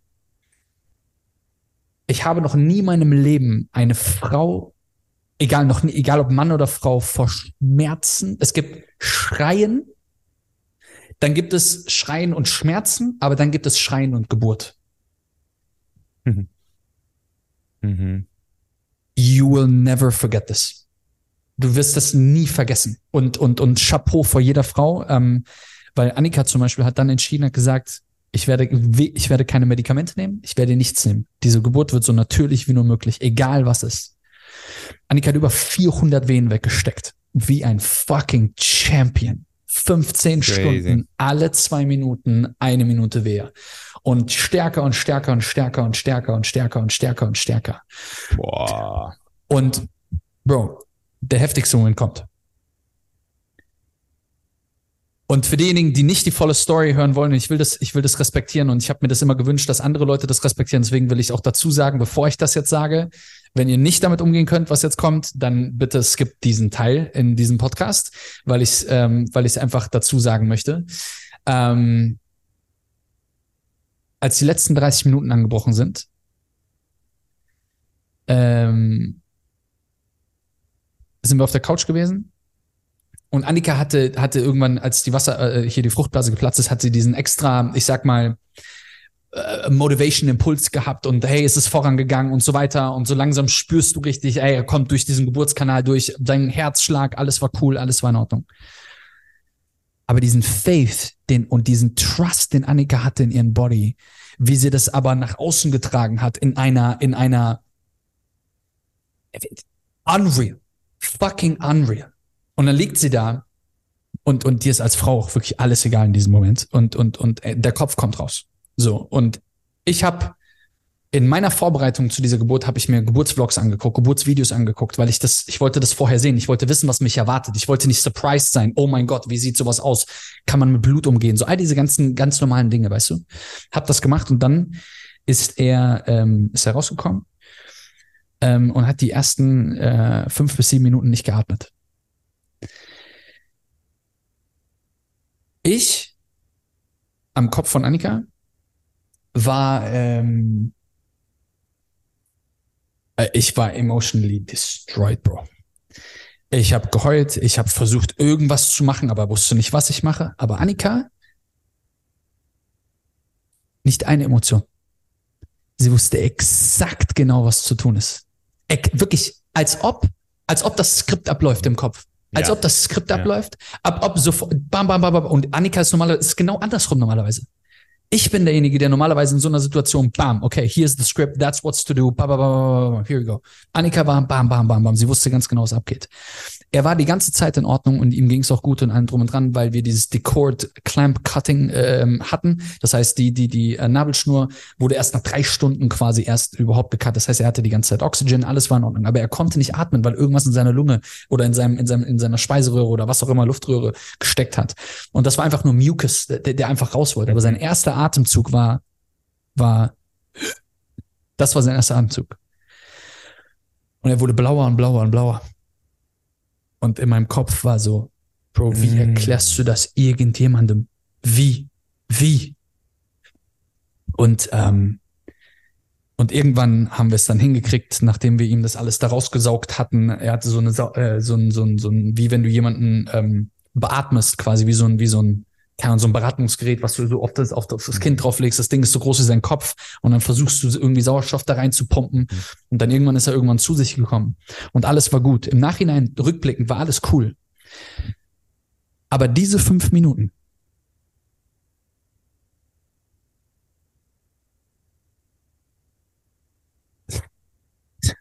jedes Problem, Mhm. welches du als wirkliches Problem erachtest, is a fucking joke dagegen. Mhm. Und das war so tief und so, so bewundernswert Annika gegenüber, jemanden zu haben, der einem genau das spiegeln kann. Und egal, ob das Freunde sind, egal, ob das deine Frau, ob das dein Partner, dein Ehemann, Ehefrau, Freundin, Freundin, äh, Freund, Tochter, Bruder, Schwester, was auch immer, du brauchst Menschen um dich herum, die einfach diese Stärke mit sich bringen, die, die, die dir das, die dir diesen ultimativen Trust mitgeben. So Menschen, die dich, die dir Halt geben, die diesen, diesen ultimativen Faith in sich selber drinne haben, um es auf dich zu projizieren, aber auch dann, wenn die down sind, Ja. dich dann brauchen. Weil Annika sagte zu mir, in, in der Vorbereitung zu der Geburt, was richtig krass, sagte die ähm, Hebamme, sagte Taylor, what do you think is your job during birth? Also was glaub ich, was mein Job während der Geburt ist? Und dann habe ich gesagt, well, I have the easiest job. Und dann sagt sie, no, no, no, no, no. Just your physical presence will mean Yes. everything Yes. to her. Yes. Und ich dachte mir in dem Moment, ich sag so, fuck. einfach nur daneben sitzen. Das Ja. Schwierigste, was ich kann. wirklich, wirklich, mal die größte Aufgabe. Und für mich ultimativ, für jemand, der hibbelig ist und ständig unterwegs, er will was machen, er will helfen, machen und tun, nur da sein. Your physical presence will mean the world to her. Und im Nachgang, in den ganzen Gesprächen, auch nachher mit Annika gemeinsam, hat sie gesagt, niemals hätte ich das ohne dich gemacht. Niemals. Und deine, deine physical presence, nur da zu sein, nur den, den, den Touch zu haben, wenn ich Touch wollte, ähm, war alles für mich. Und das ist, und deswegen kann ich das, was du gerade erzählst, so meine Brothers, so meine Freunde, meine Leute um mich herum, ich kann das so gut nachvollziehen. Weil dieser Kreis ist so unendlich klein bei mir. Mhm. Ich kann halt ernsthaft an drei Fingern abzählen, welche Leute ich um mich herum brauche, um diese Strength zu bekommen. Die aber mich challengen, die mich question, wo wir wirklich, wo, wo die, wo die zum Hinsagen und sagen, ey Taylor, fand ich scheiße, was du da gemacht hast. Mhm. Die nicht einfach Ja und Amen zu allem sagen. Und, Mhm. und, und, und diesen Strength zu haben auf beiden Seiten, das ist so, so deeper Shit. Ja, ich meine, da hast du auf jeden Fall, ähm, jetzt, wie du es gerade beschrieben hast, wirklich auch schön nochmal so diese Dualität zwischen Mann und Frau einfach geil erklärt, weil es gibt nichts Schöneres für eine Frau, als wenn du einfach da bist, wirklich da bist und sagst, I am here, so mit deiner Physically Präsenz, present. oder? Aber nicht nur physically, sondern mentally physically present. Ja, und, und gleichzeitig gibt's für dich als, als Mann nichts Inspirierenderes als eine Frau, die sich voll hingibt dem Moment. Weißt du, weil das ist zum Beispiel etwas, was wir, also ich jedenfalls, immer noch so krass finde, wie, wie dieses intuitive, intelligente Wesen Frau, dieses, dieses, dieses mystische Wesen Frau in der Lage ist, durch ihr Herz, durch ihre Liebe, ich sage nicht, dass es ein Mann nicht auch kann, ich sage nur, es ist für Frauen in der Regel mit dem Zugang, also sagen wir mal feminine Frauen, die sehr in ihrer Feminin sind, was jetzt bei Annika, so wie ich das rausgehört habe, extrem ist, so dieses Feminine, so, es gibt keinen Grund. Ich weiß nicht wofür. I don't have to start with why. I just fucking devote myself to life. Oder ich, Ja. ich gebe Leben hier und, und das ist wunderschön, wie du das jetzt gerade, diese, diese Polarität zwischen Mann und Frau, wie du sie einfach nochmal beschrieben hast. So du in deiner vollen männlichen Präsenz oder in deiner vollen maskulinen Präsenz, Ja. um es jetzt hier nicht äh, äh, auf dieses Thema zu beziehen, aber ja, genau. Und sie in Das ihrer halt- feminine Das Radiance. ist halt, das halt, und aber auch das alles, ich kann das auch alles nur so wiedergeben in dieser Form, durch, durch, durch Erfahrung der letzten Jahre, weißt du? Und durch dieses, Mhm. aber auch dieses, dieses Verstehen, Verständnis bekommen und, und, und da tiefer auch reinzugehen. Ähm, Annika und ich gehen fast jeden Tag irgendwie zum Sonnenuntergang an den Strand und sprechen über diese Dinge, weißt du? Ähm, wie viele Menschen kommunizieren gar nicht miteinander? Ähm, wir sprechen darüber, ey, wie ging dir das eigentlich damit während, während der Geburt? Hey, wie geht's dir damit hinterher? Wie siehst du, Ja. wie siehst du die ersten zwei Wochen mit, mit Kind? Es hat sich alles gedreht in unserem Leben. Das ist schon, Ja, Mann, also da, da bist du echt, bist du echt ein, ein guter, sag ich mal, auch, also da hätte ich jetzt eben auch Bock mit dir in Kontakt zu bleiben, weil ähm, ich habe ja sechs Jahre auch in einer Beziehung äh, gehabt und wir hatten auch das Thema Kinder auf dem Plan.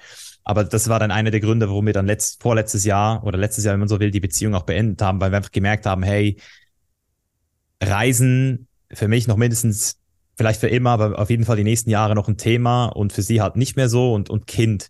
Und ich, ich habe eben auch jetzt das Gefühl, ich drehe jetzt gerade eine extra Runde, so nochmal. Aber ich sehe auch, dass auch bei mir so, ich, ich bin auch auf der, wie sagt man denn, ich, ich, warte auch noch auf den, äh, auf den Stuhl, auf den elektrischen, also so Death Row. So. Nein, jetzt ist es ein bisschen hart ausgedrückt, aber ich, ich, ich sehe es halt wirklich so, we- we- weißt du, es ist so, ich, ich habe ein Video über, das habe ich dir, glaube ich, gesagt, ich habe ein Video darüber gemacht, zehn Gründe, sozialwissenschaftliche Gründe, die, äh, warum man keine Kinder haben sollte und trotzdem aber einen, warum man es trotzdem machen soll. Also das heißt, auf, auf logischer Ebene, jetzt kommen wir wieder auf dieses Maskuline zurück, so, wenn man es jetzt mal ganz logisch betrachtet, macht es eigentlich nicht wirklich viel Sinn.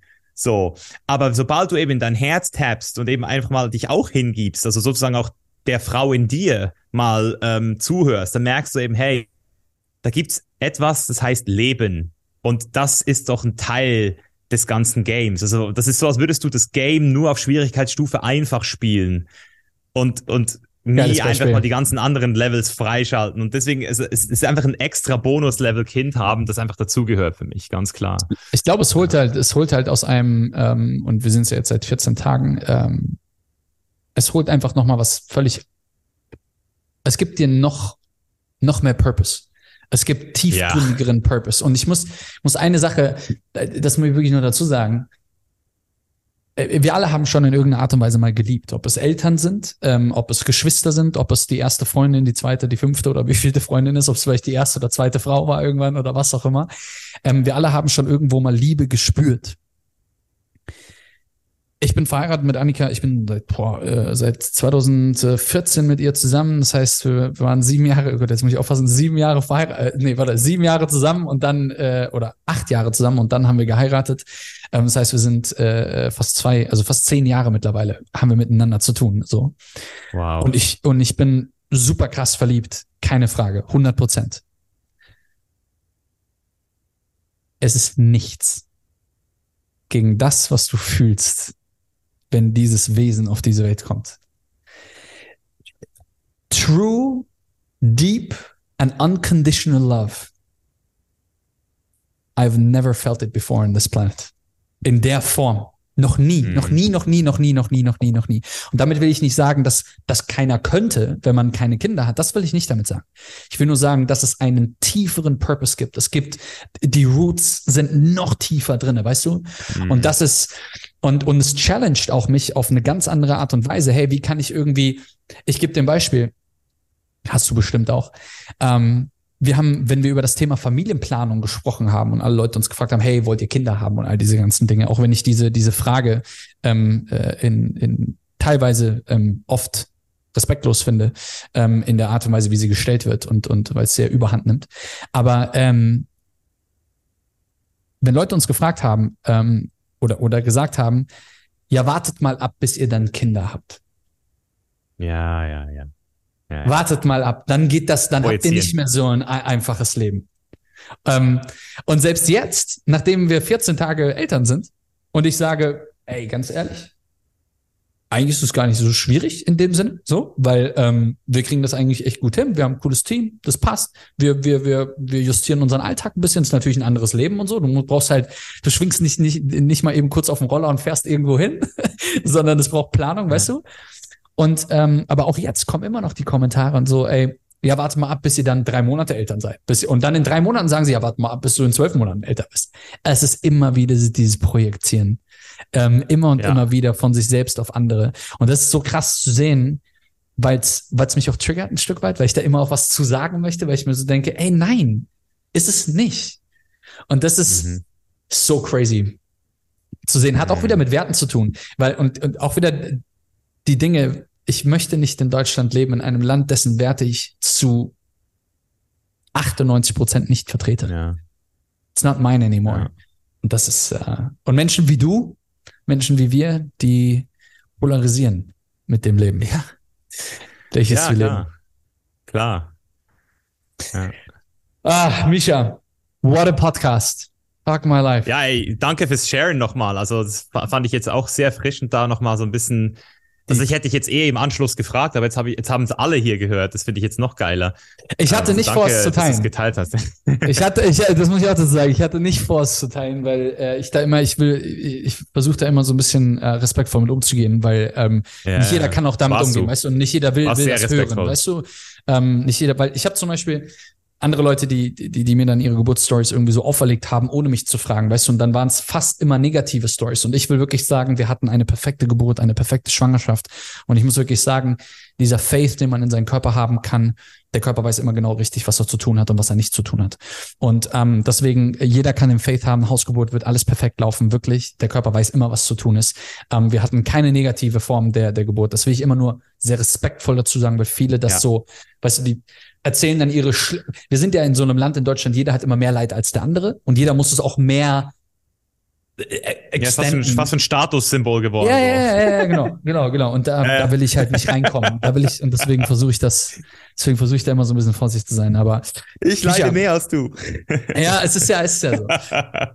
mein Lieber, ähm, ich, ich pack alle, ähm, alle Links äh, von, von, von, äh, von einem Instagram-Kanal, von Chain is Life, dem Instagram-Kanal, von, äh, äh, von, von, ähm, ich pack dein Buch Chain is Life unten mit, äh, äh, mit in die, ähm, mit in die, in die, wie heißt das Ding beim Podcast? Show Notes. In die Show Notes, genau, unten mit rein. Ähm, großartig. Ähm, ich will dir wirklich von Herzen äh, danken für die ganzen offenen Worte. Ich glaube, es konnte jeder hier, der zugehört hat, ganz, ganz, ganz, ganz, ganz viel mitnehmen. Ähm, ich würde echt an deiner Stelle würde ich den Podcast einfach nochmal hören, ähm, um einfach wirklich auch mitzuschreiben. Äh, ich glaube, es war so viele Golden Nuggets hier mit drinne. Mhm. Gute Ähm, Fragen hast du gestellt, echt. Ja. quality of your life determines the, oder the quality of your questions determines the quality of your life, hey? Ähm, zumindest versuche ich das immer ein Stück weit mit reinzubringen. Mhm. Ähm, danke, danke, danke, dass du hier warst auf dem Escape and Arrival Podcast. Danke, Sehr danke, gerne. danke. Danke. Make sure you follow us on Instagram at Love Life Passport. Check out our blog on lovelifepassport.com. And remember, live with no excuses and travel with no regrets. Escape the system and arrive to happiness and success.